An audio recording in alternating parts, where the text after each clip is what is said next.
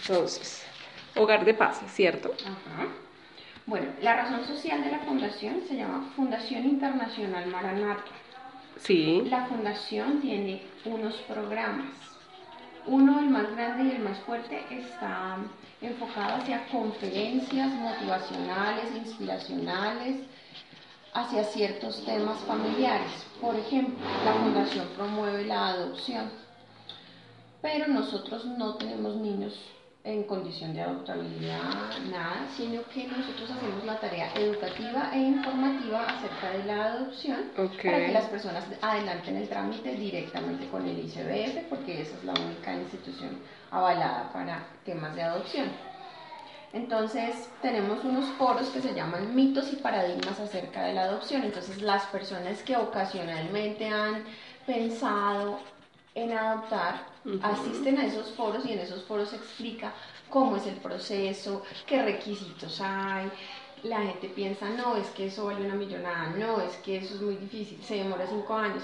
Entonces, en el, en el foro debatimos acerca de cuál es la realidad de los procesos de adopción en Colombia. Ese es uno de los programas que tiene la Fundación. Tiene otro programa que se llama El Hogar de Paz, que es este el cual hoy nos compete. Que es Hogar de Paz? Es atención integral a niños de edad escolar en condiciones de vulnerabilidad. ¿Qué condiciones de vulnerabilidad encontramos entre nuestros niños? Eh, niños que de pronto no viven ya con sus padres porque no tienen la custodia a sus padres, sino que viven con la abuela, viven con una tía. Eh, niños que no tienen atención académica ni acompañamiento en tareas en casa, por lo tanto son niños que académicamente van muy mal en el colegio, entonces Hogar de Paz entra como un apoyo académico para eh, fortalecer esa parte en el colegio, que ellos puedan superar sus dificultades académicas. Em, niños que están pasando por situación económica difícil, donde pues el refrigerio que se da acá eh, les suple esa parte nutricional. Nosotros no estamos ofreciendo en este momento almuerzos, es un proyecto que tenemos en un futuro cercano, pero por ahora estamos eh, dando un refrigerio reforzado. Entonces tratamos de, de hacer, eh, de que nuestros refrigerios contengan fruta, leche, yogur, ese tipo de cosas que, que suplen un poco la parte nutricional con los niños. Eh, nuestro rango de atención es de 5 a 10 años. Porque esa, ese rango de edad? Porque los niños menores de 5 años cuentan con los programas del gobierno mm. que abarcan una jornada completa por otro lado, existe la cultura entre las familias o las madres solteras con, que, con las que trabajamos de que un niño de 5 años, así sea menor de 5 años, así sea la vecina, me lo tiene que cuidar, pero siempre buscan una manera de que se los cuiden, pero ya los niños de primaria no, no buscan maneras de que los cuiden y ellos se que terminan quedando solitos la mitad de la jornada. Eh, digamos que aunque las sedes son diferentes, por ejemplo, en el sector de Capilla y de Lijacá sí están los niños más expuestos. Hay zonas de drogadicción. Entonces esa media jornada en que los niños se quedan solitos eh, resultan estando muy expuestos al mismo ambiente de su comunidad. Entonces trabajamos ese rango de 5 a 10. Es un programa en realidad de prevención. Nosotros trabajamos niños eh, los riesgos antes de que ya sea muy avanzado o que sea demasiado tarde a veces me llegan mamás acá y me golpean y me dicen que por favor le reciba un niño de 14, de 15 años que está pasando tales y tales situaciones y ya no puedo recibírselo porque yo empiezo a trabajar un, un rango de edad desde los 5 años, evitando que los niños entren en temas de drogas y en temas de deserción escolar. Entonces, por eso Hogar de Paz eh, trabaja en ese rango de edad. Bueno. Bueno, hablemos de misión, contribuir a satisfacer las necesidades básicas, mejorar la calidad de vida de los niños, proveerles una visión de futuro. Y en cuanto a visión, es, estamos buscando, haciendo una propuesta replicable a través de las alianzas estratégicas. ¿Qué pasa? Que nosotros, estas sedes que tú has escuchado, la sede de no, no son sedes propias. Nosotros nos aliamos con instituciones. Esta, por ejemplo, es una iglesia. Ah, okay. ah, sí. Si observas hacia el lado de allá, allá está la iglesia. Sí. Esta iglesia, ¿qué pasa? Ellos tienen eh, como unos padrinos en Estados Unidos y los padrinos han intentado trabajar con la comunidad de Prado porque Prado tiene unos sectores de recicladores bastante marcados, incluso son como bandas que tienen ahí, es el barrio que queda justo al lado.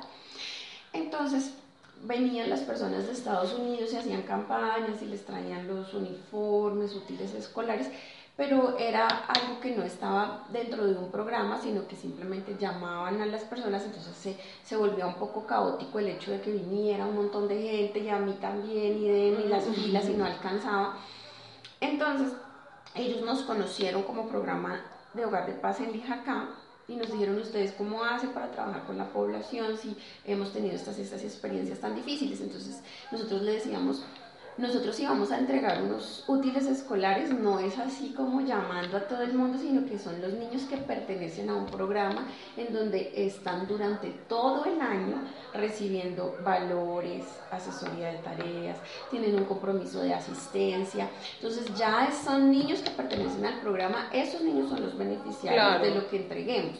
Pero si se hace solamente una campaña una vez al año, solamente se entrega algo físico y no reciben las otras áreas que necesitan el apoyo espiritual, el emocional, pues es, pasan esas experiencias caóticas como las que ellos tienen. Entonces les contamos cómo era nuestra experiencia y y empezamos a convocar a los niños, nosotros los convocamos a través del colegio público más cercano a la sede, hicimos el convenio con este lugar, fuimos al colegio público de Prado y buscamos a los niños, pero entonces, ¿qué pasa?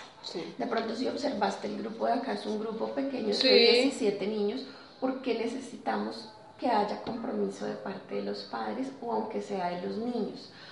porque si vamos a, decir en el colegio es que vamos a regalar cuadernos, pues nos llega un montón de gente, pero dime de, quiénes de ese grupo están dispuestos a venir todos los días. A permanecer durante todo el proceso. Exactamente, entonces no todo el mundo mm, permanece, no todos tienen el mismo nivel de compromiso. Entonces, este grupo tan pequeño, 17, son los que llegan todos los días, son los que vienen a los talleres de padres, son los que se acogen a nuestras normas, a, a nuestro manual de convivencia. Entonces, con ese grupo podemos trabajar. Tal vez haya mucha más necesidad allá mm. y niños muchos más necesitados, pero si no tenemos un poquito de compromiso de parte del tutor, de aquí yo no tengo todos que tengan padres, ahí tengo una bisabuela que está a cargo de su nieto, tengo una abuelita que también está a cargo de su nieto y de esas abuelitas encontré compromiso de que vengan, no, no, siempre pueden venir. A la bisabuelita, por ejemplo, ella anda con un bastoncito.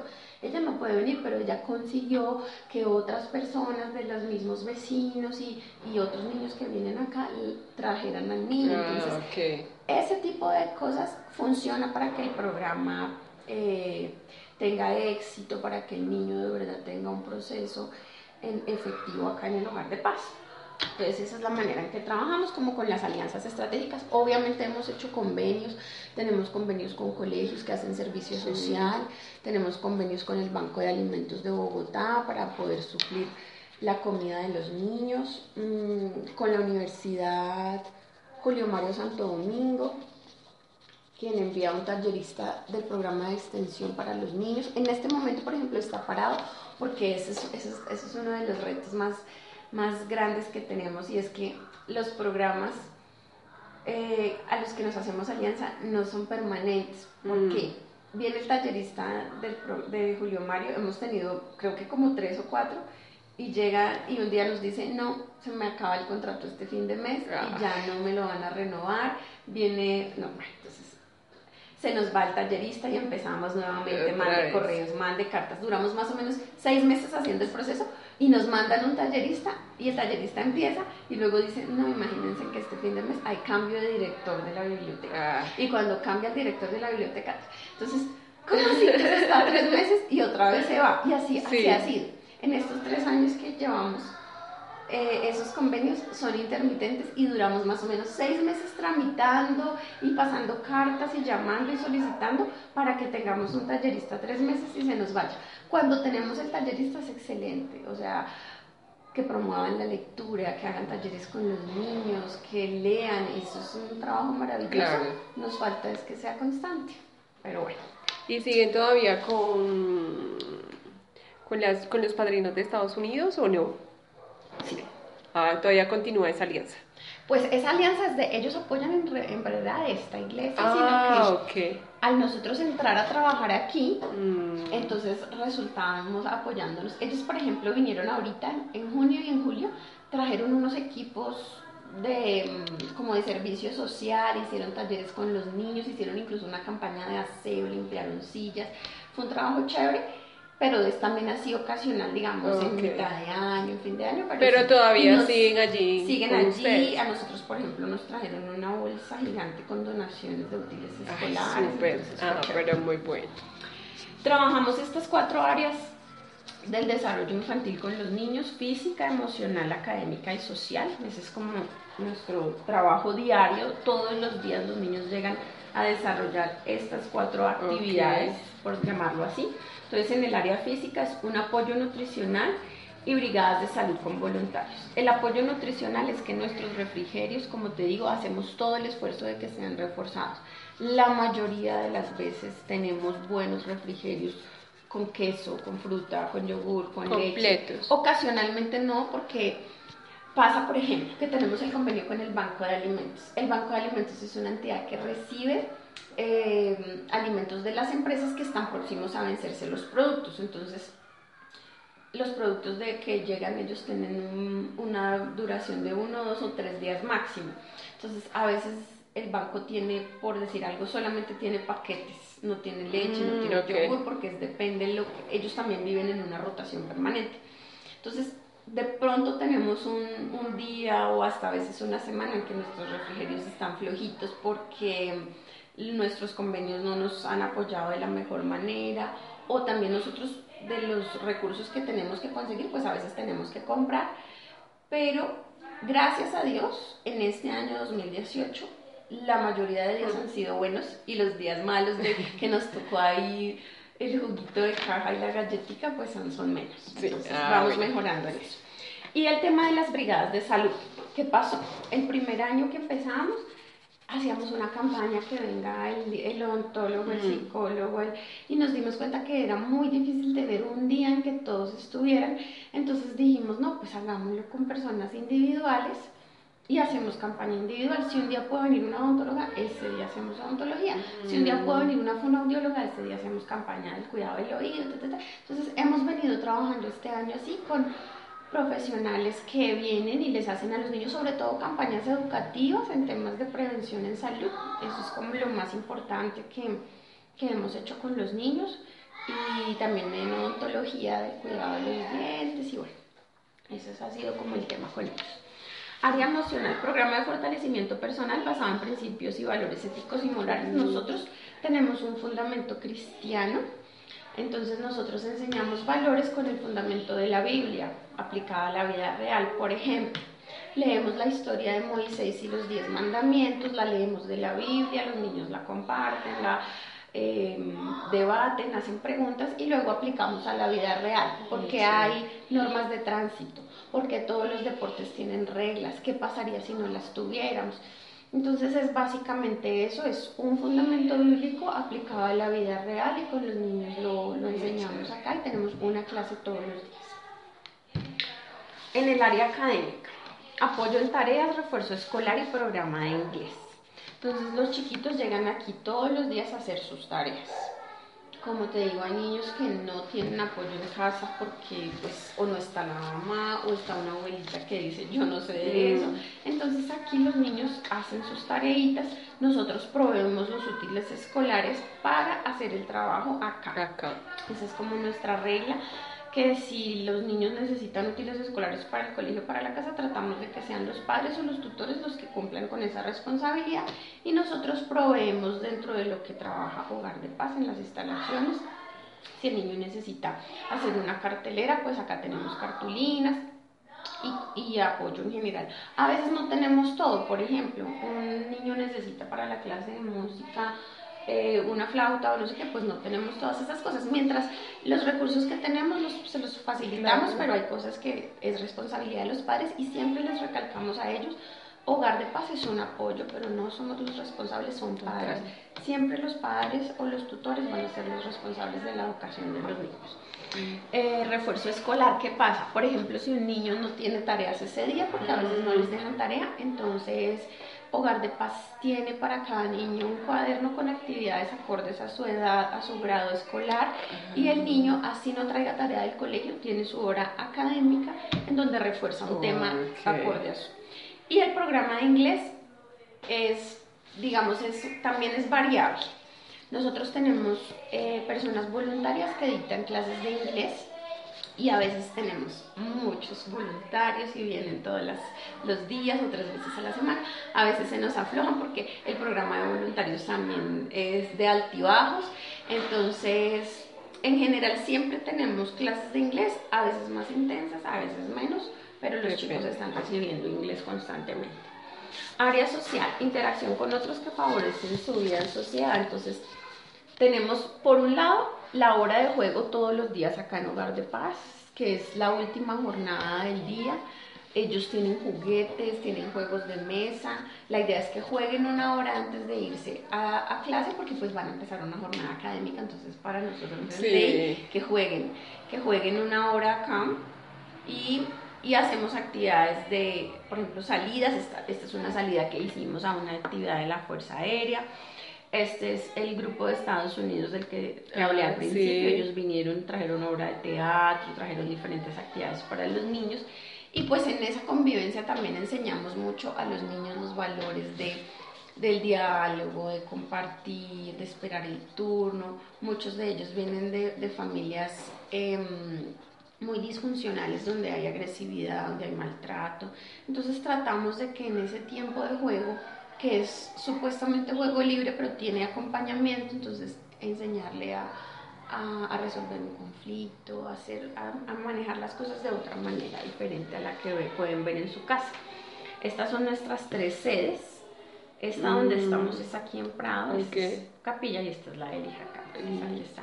Hogar de Paz Lijacá, estábamos en la calle 186-896, que fue allá donde el, fue Milena, la que te ah, referenció a ti.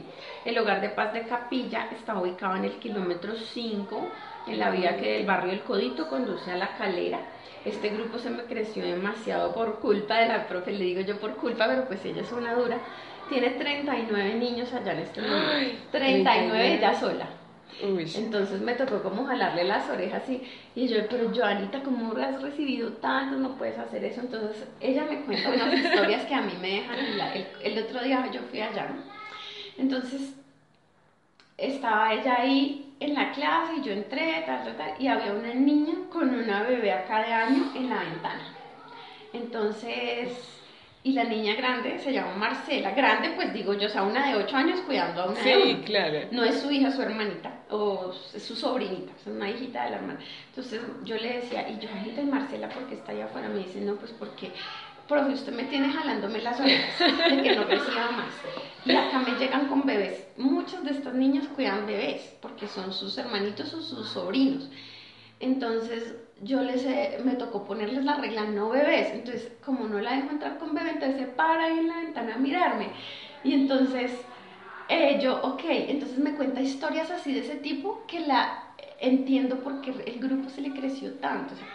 esa es una, pero hay muchas historias así parecidas. Sí, claro. Entonces resultamos, bueno, dejemos este. Bueno, está bien, dejemos entrar este.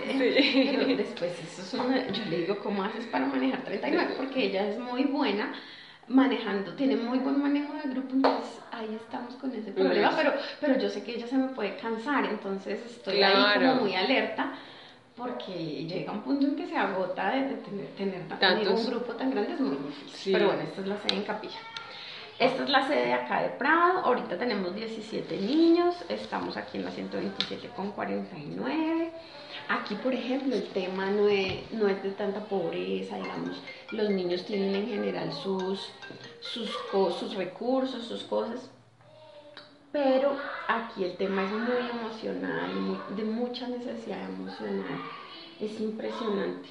Por ejemplo, esta chiquita que está acá, ahí está, ahí está sentadita, yo creo, se llama Isis y ella tiene solo nueve añitos, pero su historia de vida es tan dura. Desde los dos años su papá biológico la abusaba sexualmente, su tío la denunció, su mamá, el, el papá ni siquiera fue a la cárcel porque los procesos legales son tan, tan lentos y tan ineficientes.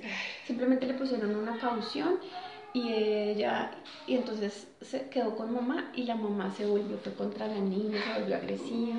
Entonces un día en una muenda que le dio con cable de plancha y todo, y dejó todas las piernas marcadas, otro tío también apareció y denunció también a la mamá, entonces ahora le quitaron también la custodia a la mamá. Entonces la niña estuvo en el centro de protección y, y luego le entregaron, eh, después de haber estado allá en el centro de protección en ICBF, le, le llevaron la le dieron la custodia a la abuelita. Y estando con la abuelita, de repente el papá otra vez volvió a tener posibilidad de verla fin de semana, porque pues así son los procesos acá, yo no sé. Y volvió y abusó de ella. y, la, y la denunció fue ahora la novia del señor. Entonces, además, te sientas a hablar con la chiquita y te das cuenta que la chiquita está enamorada de su... Sea, desarrolló claro. como esa fantasía, más ella no sabe que eso es un abuso, ella no tiene ni idea. Sí, claro. Entonces, es una situación emocional tan, difícil, tan difícil, tan difícil, tan difícil. Tengo un niño que no está aquí en la foto, que está ahí afuera. El chiquito, su mamá está en la cárcel, lo tuvo cuando ella tenía 14 años. Eh, su mamá está en la cárcel por un tema de maltrato físico a un hermanito menor de él donde él vio todo, donde a él también le hicieron las entrevistas y ahora lo que pasa es que el niño se siente que su mamá está en la cárcel por culpa de él. Entonces carga, sí, es carga todo el tema de que es por mi culpa que mi mamá está allá. El papá además murió cuando él era bebé, lo mataron en un atraco.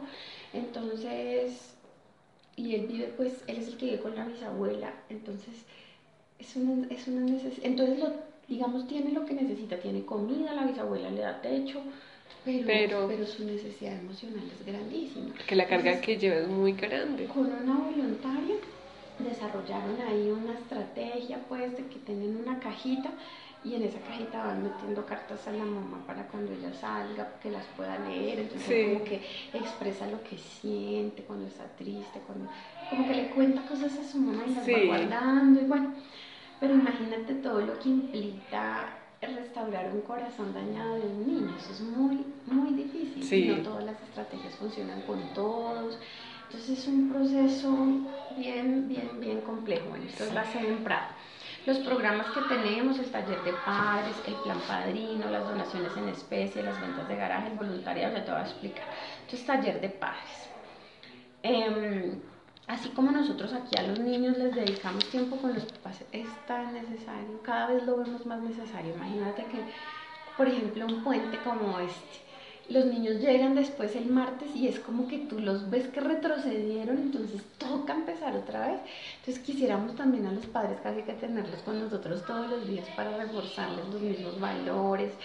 Entonces hacemos talleres de padres, el ideal es hacerlos una vez al mes, a veces no no lo logramos, a veces sí, pero en general tratamos de mantenernos en que una vez al mes hayan talleres de padres donde también se enseñan valores, hábitos en casa, comunicación, pautas de crianza, el, el, manejo del tiempo libre, porque pues tú sabes que ahora el tiempo libre con los niños es conéctelos al internet o a la televisión, entonces ese tiempo en familia tratando de recuperarlo y no es tampoco fácil lograr la convocatoria de los papás mm. porque son muy negligentes, entonces nos toca casi que mandarles una nota que le decimos, el taller de padres es tal día, tal fecha. En caso de no asistir, por favor, tampoco enviar el niño la siguiente semana, o sea, les ponemos casi que una de una semana para que los papás vengan y, así, obligados mm. los tratamos.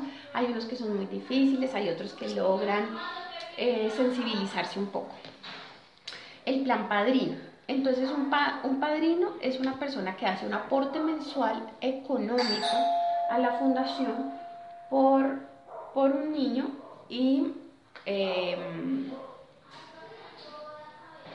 ese padrino puede visitar al niño dentro de las instalaciones de la fundación, ese padrino recibe información vía correo, etcétera, de la del niño, en diciembre el niño le escribe una cartita de gracias y se la enviamos en físico a su, a su dirección, a su casa, etc. ese es el padrino del niño. Por lo general nos pasa que el ideal de padrino es un padrino que además de aportar lo visite, pero no nos pasa mucho. ¿Por qué? Porque el padrino es una persona que está dispuesta a pagar, entonces trabaja y está siempre ocupado.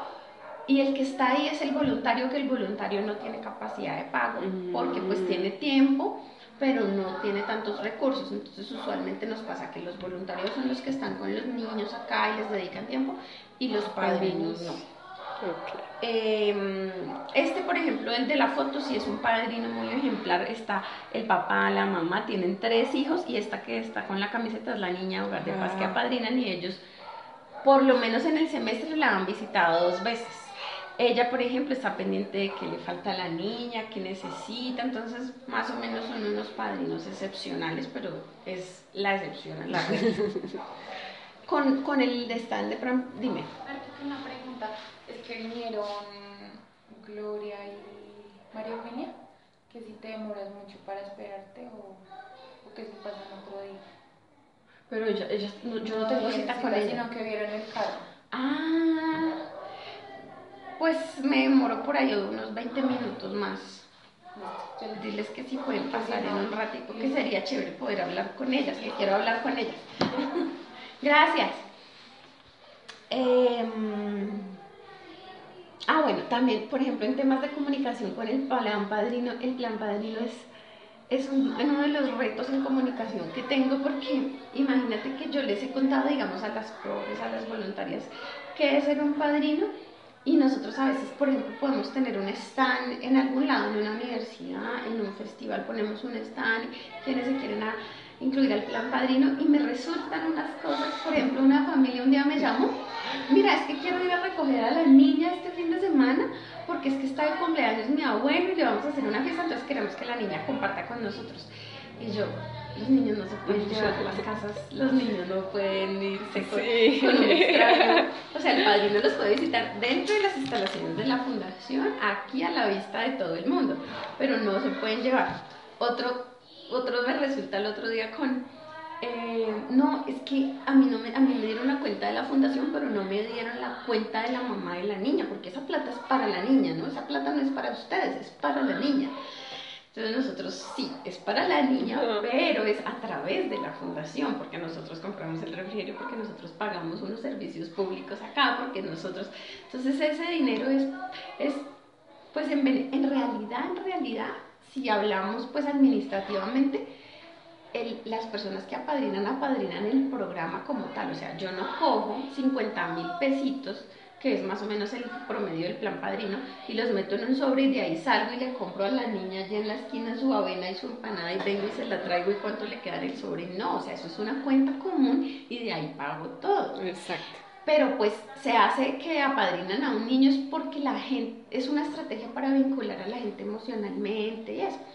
Pero en realidad la información del plan padrino es como, es como compleja, como variable, como no sé, y siempre me resultan unas cosas loquísimas en el tema de los padrinos. Entonces salen con unas ideas, salen con unas cosas que, que yo digo, de verdad me falta saber comunicar el plan padrino para, que, no haya de pronto ese tipo de confusiones. Y no hayan esas confusiones, sí, es un cuento, pero bueno.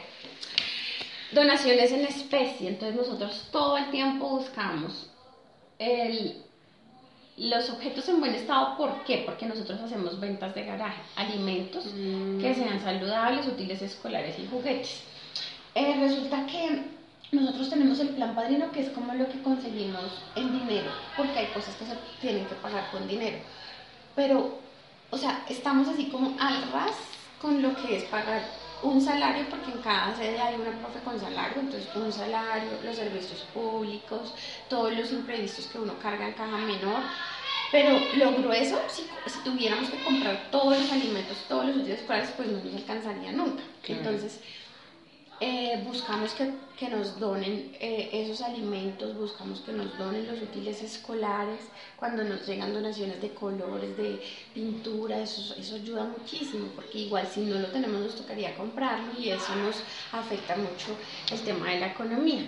Las ventas de garaje, allá en la sede de acá nosotros estamos ubicados frente a la canasta campesina.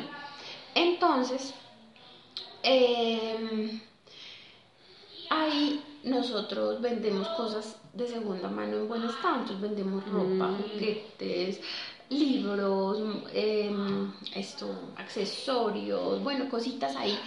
La, la comunidad de ahí eh, se beneficia mucho con esas ventas de garaje. Imagínate que fue un día una señora y ve- había ese día ropa de hombre que ropa de hombre casi no nos llega porque usualmente llegas ropa de niño porque la de, se crecen y la dejan y ropa de mujer Sí, porque uno como que cambia, cambia, mucho. sí. Pero los hombres hasta que no se, hasta que no se rompe no lo botan. Sí. Entonces casi ropa de hombre nunca nos llega, pero ese día nos llegó un montón de ropa de hombre y una señora fue y eso ella miraba, compraba, bueno, ella se fue con una bolsa así grande de ropa de hombre y pagó 20 mil pesos por todo eso.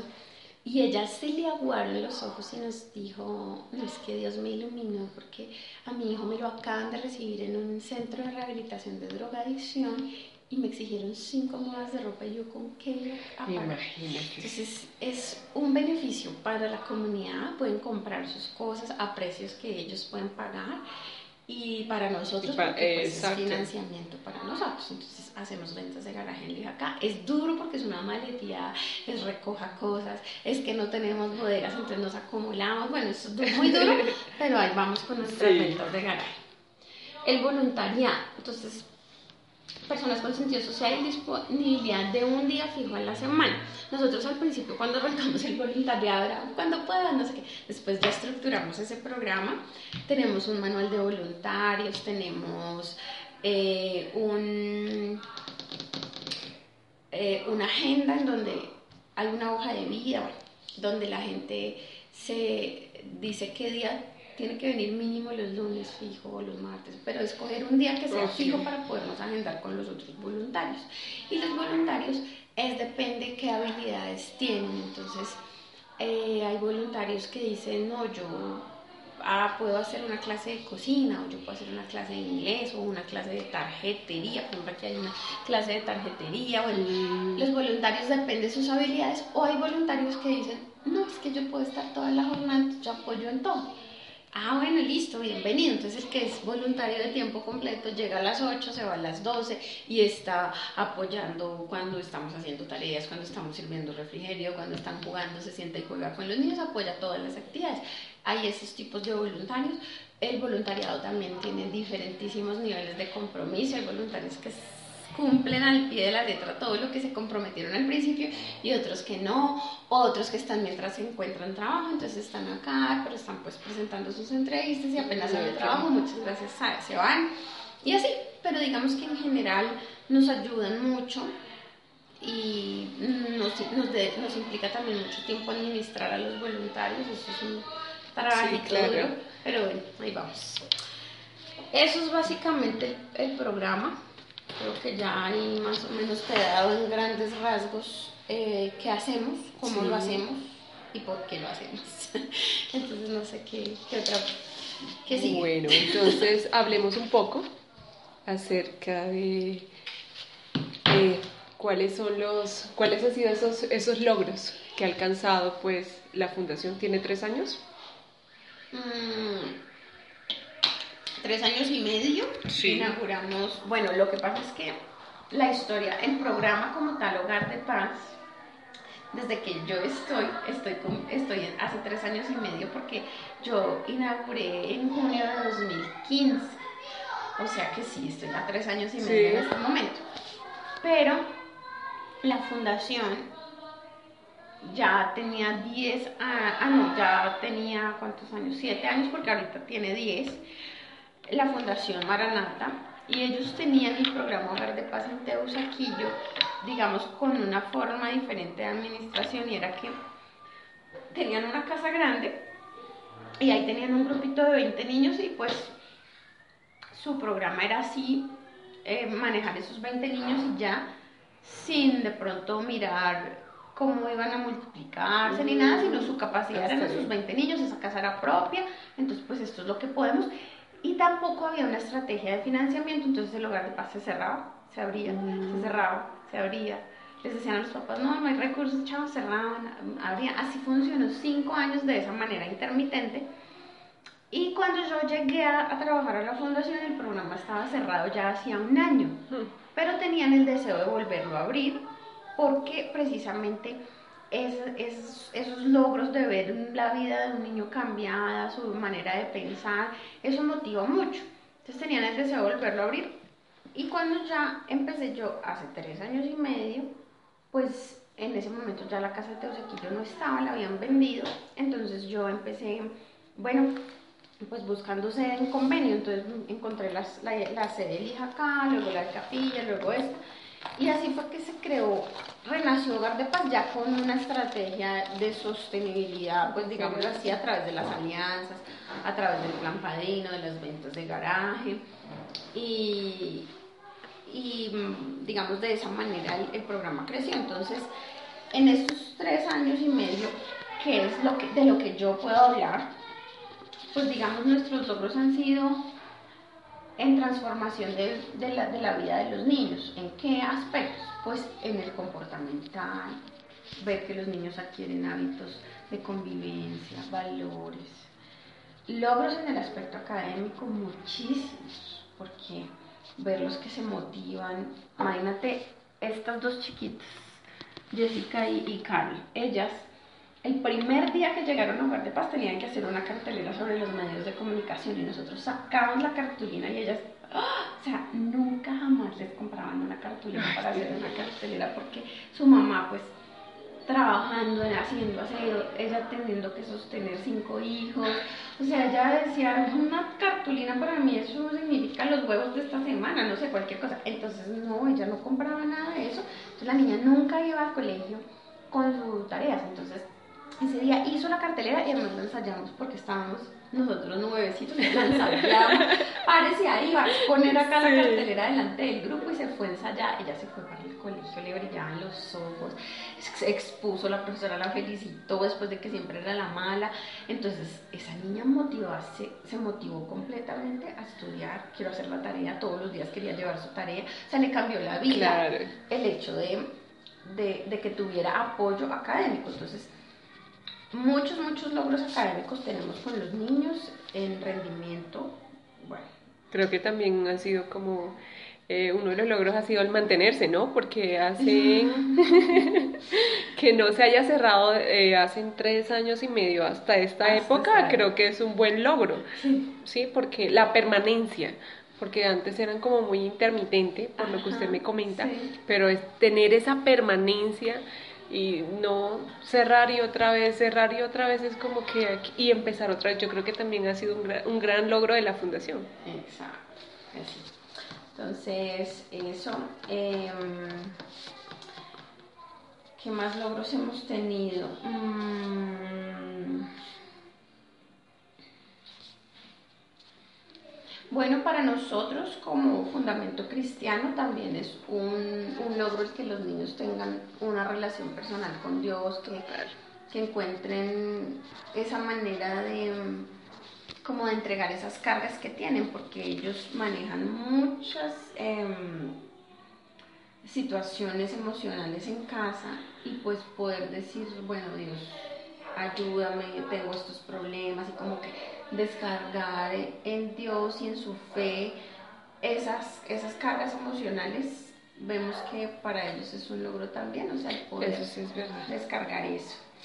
El, digamos, el haber consolidado como tal el programa de voluntarios, creo que es un logro también que tenemos. Mm, porque como te digo, son variables y tienen diferentes niveles de compromiso, pero en medio de todo eso tener un grupo que nos soporta, eso es uno de los logros que, que, hemos tenido. Y también los convenios que hemos hecho son logros, porque no han sido fáciles, o sea, los hemos tenido que luchar, los convenios con el Banco de Alimentos, con las instituciones, los colegios.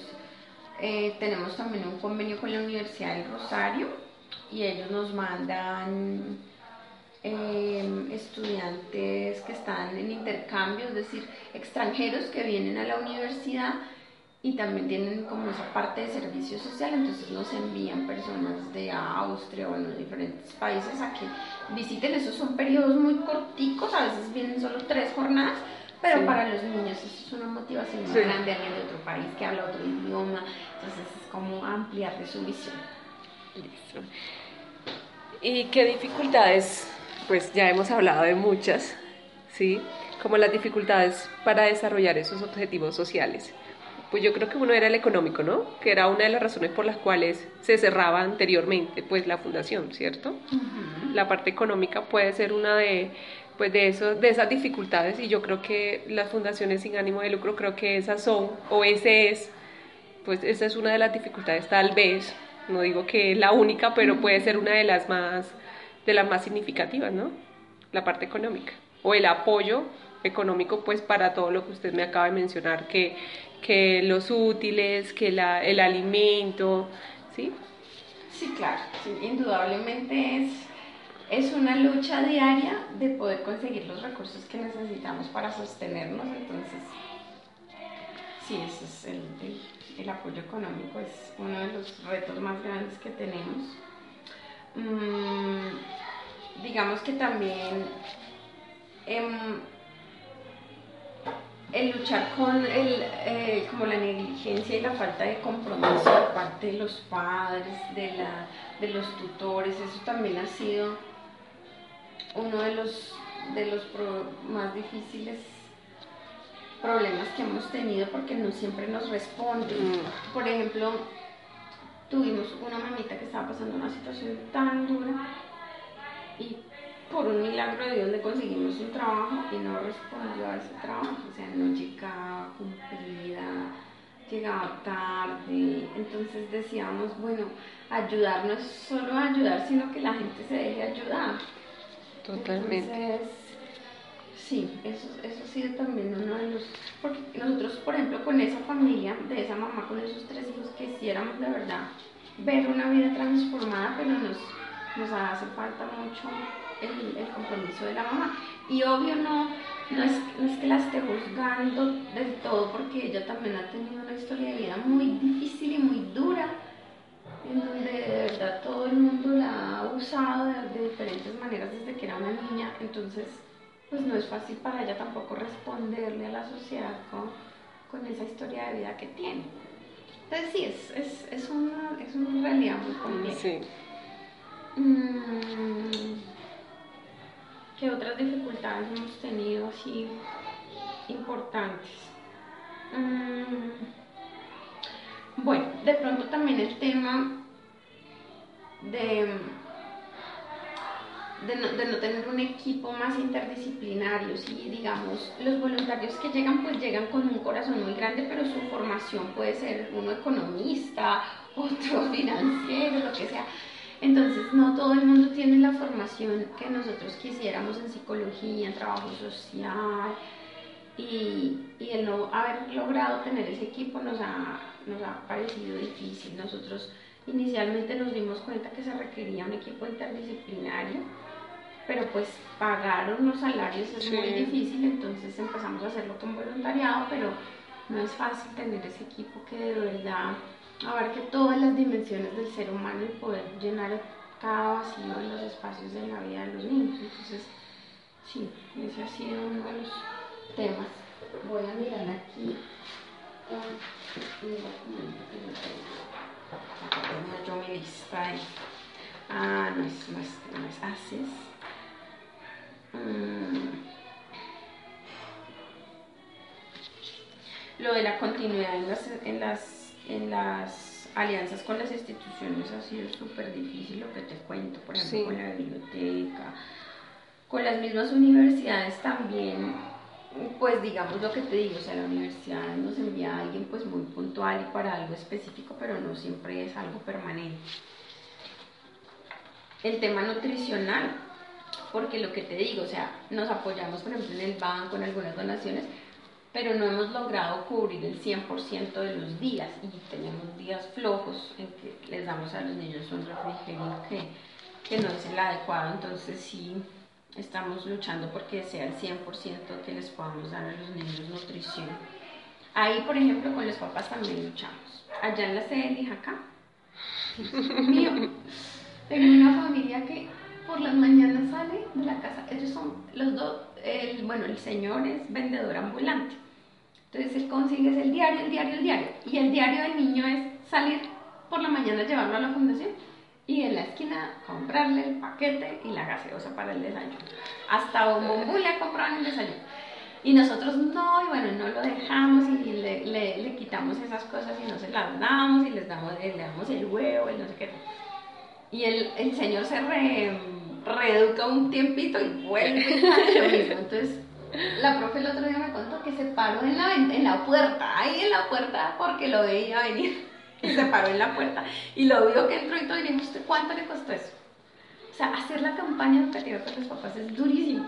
¿Cuánto le se llama Gustavo? Gustavo, ¿usted cuánto le costó ese paquete? Eh, no, que cuatro mil. ¿Usted sabe cuánto le valió un huevito y, un, y haga una leche, un chocolate? O sea, no piense que usted no puede darle al niño, no, es que cambie sus hábitos. Entonces, oh, sí. es una lucha.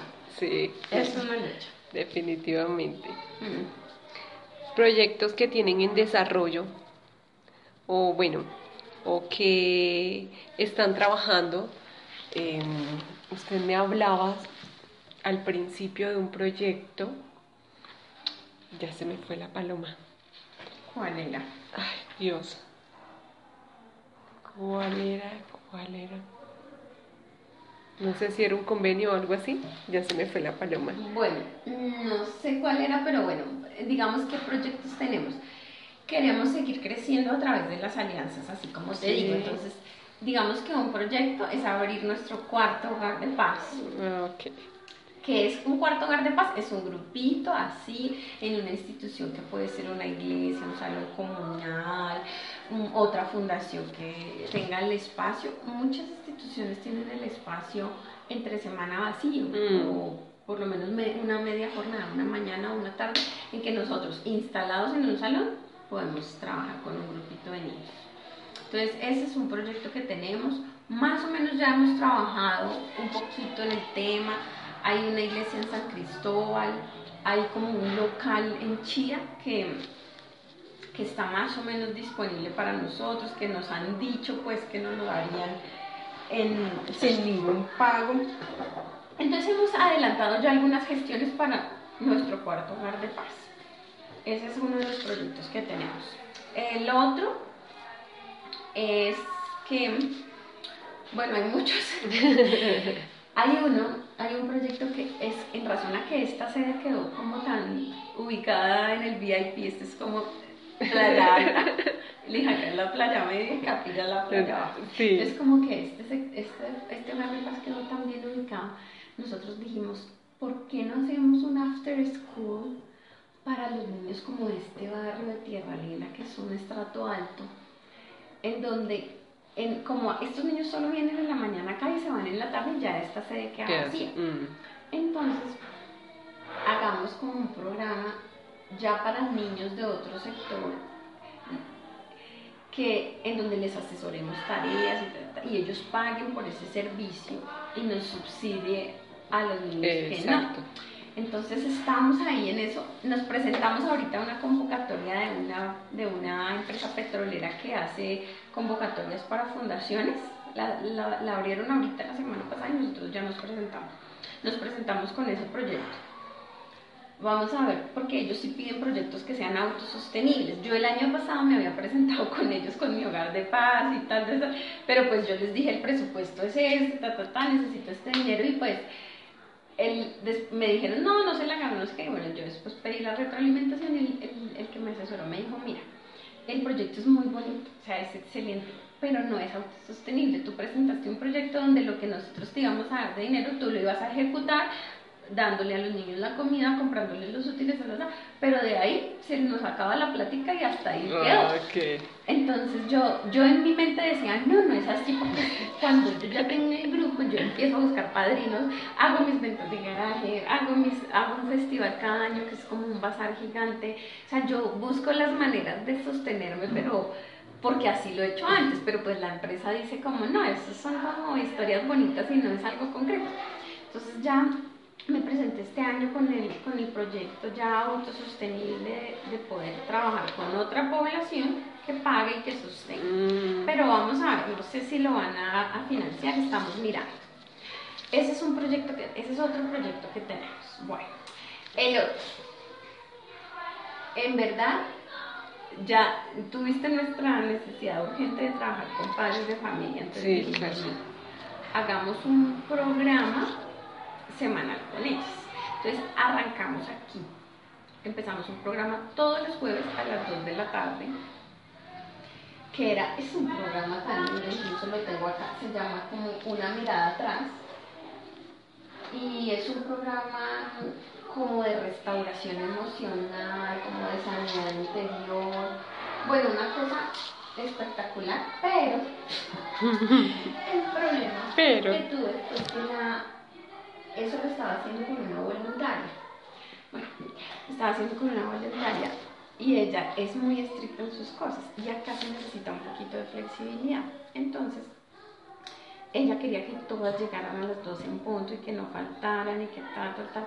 Entonces, no, no logramos, eh, ahí sí hubo el tema pues de comunicación, porque yo necesitaba que la persona que liderara ese programa eh, tuviera un poquito de flexibilidad en el sentido de que ellas no siempre pueden venir, de que llegan, o sea, uno se tiene que como que lidiar un poquito con la comunidad.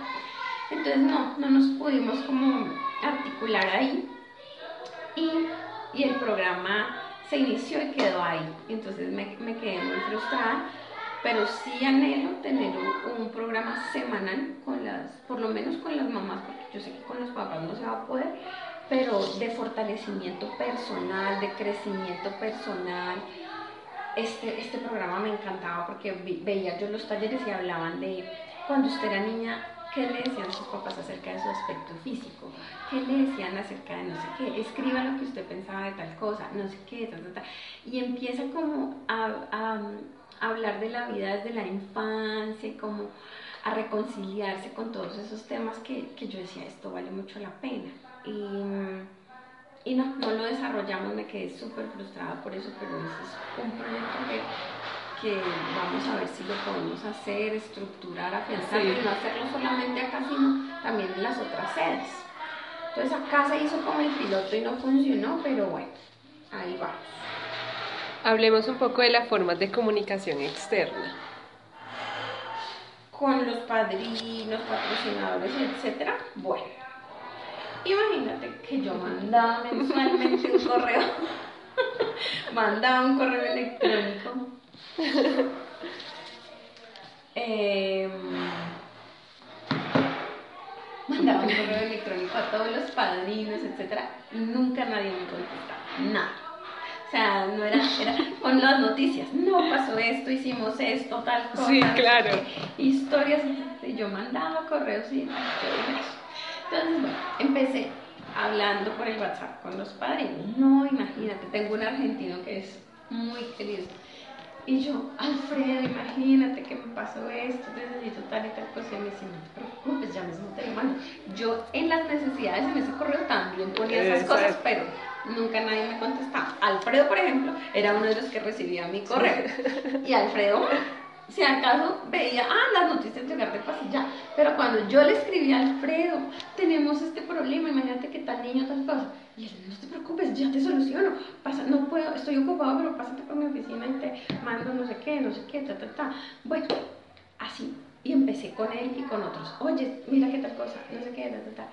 Y eso me eh, consigo de todo. Mira, necesitaba una nevera allá en capilla, escribiéndoles por el WhatsApp Ah, saludándolos, ok. escribiéndoles. por- Mira, una mañana, un sábado, la pobre profe de capilla, 39 chinos, o sea, ni una paca, ni una paca de leche le servía, y ella se sube en bus allá. O sea, ella cargando ese peso, subiéndose en bus, y yo decía, Dios mío, ayúdanos a tener una nevera allá para que podamos.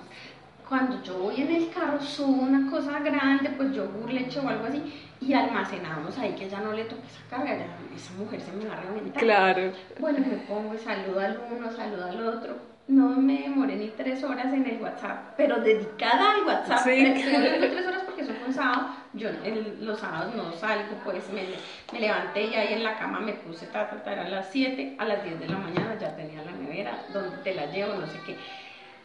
Saludé como, yo creo que como a unos, no sé, a unos seis padrinos, les conté cositas, le mandé al uno una, yo sé por ejemplo que al uno le gusta mucho que acá se haga apoyo nutricional, entonces le mandé como fotitos de los niños comiendo, no sé qué.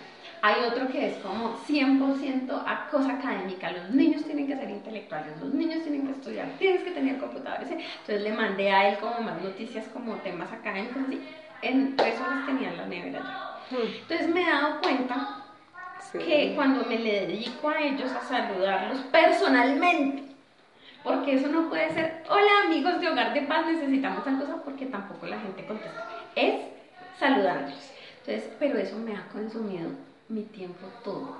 O sea, yo no trabajo en un horario normal, yo trabajo 24 horas los fines de semana, a veces un domingo me escribe alguien, oye, no es que sacamos yo unos cuantos cuentos de los niños que ya que se crecieron, ya no sé qué, y yo, ay, bueno, listo, esta semana te los recojo, me los puedes mandar, ayúdame, no sé qué.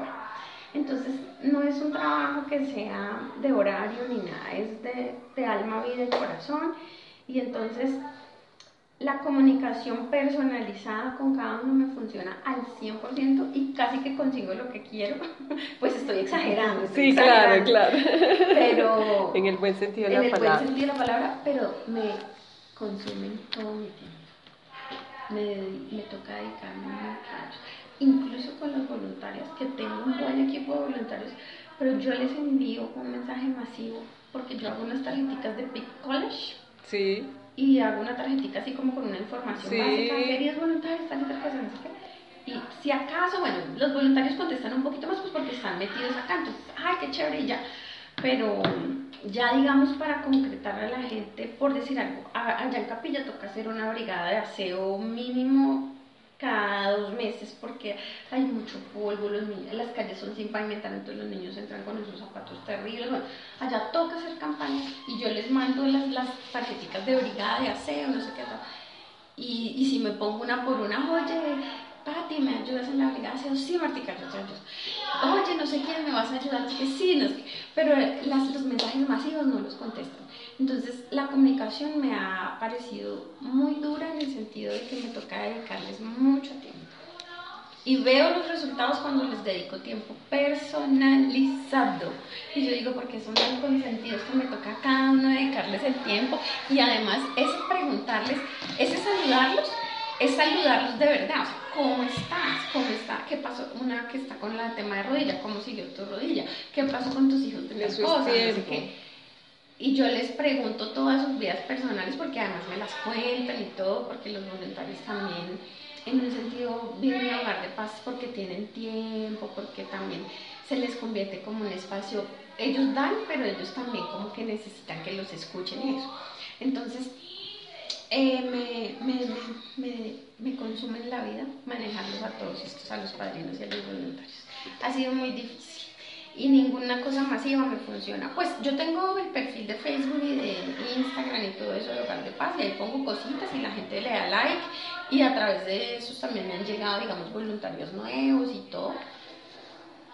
Pero lo que me funciona mucho es, es tener una relación con las personas, preguntarles cómo están, cómo están sus hijos, cómo les ha ido y decir y contarles que vamos a hacer tales y tales proyectos y pedirles que nos apoyen. ¿Con qué regularidad se reúne usted y los voluntarios? ¿O una vez al mes para mirar qué se va a hacer o, no hace ninguna reunión? Sí hago reuniones, pero mm, no las estoy haciendo. Las hago más o menos una vez cada dos meses y no tengo una asistencia del 100%. O sea, viene por ahí la mitad del grupo y lo, y lo que me toca es también cuando vienen aquí a, los, a, la- a su día de voluntariado, que vienen, digamos, unas vienen los lunes, otras los martes, otras. Entonces me toca como verlas en los días en que están dedicando su, su día de voluntariado, verlas aquí y hablarles ahí. Pero sí hago reuniones eh, más o menos cada dos meses, también depende de los eventos. Entonces, por ejemplo, ahorita en agosto tuvimos un festival que es como fue como un bazar. Entonces, para ese festival se nos toca cada ocho días reunirnos porque es el comité de comidas, el comité de y espectáculos. El com- Entonces, cada ocho días nos reuníamos acá. Esta también fue la sede que, que trajo todos los voluntarios porque es una zona como muy asequible para la gente y acá llega todo el mundo. En cambio, a las otras sedes no, no llegan casi Es voluntarios. más fácil llegar. Entonces ahí sí.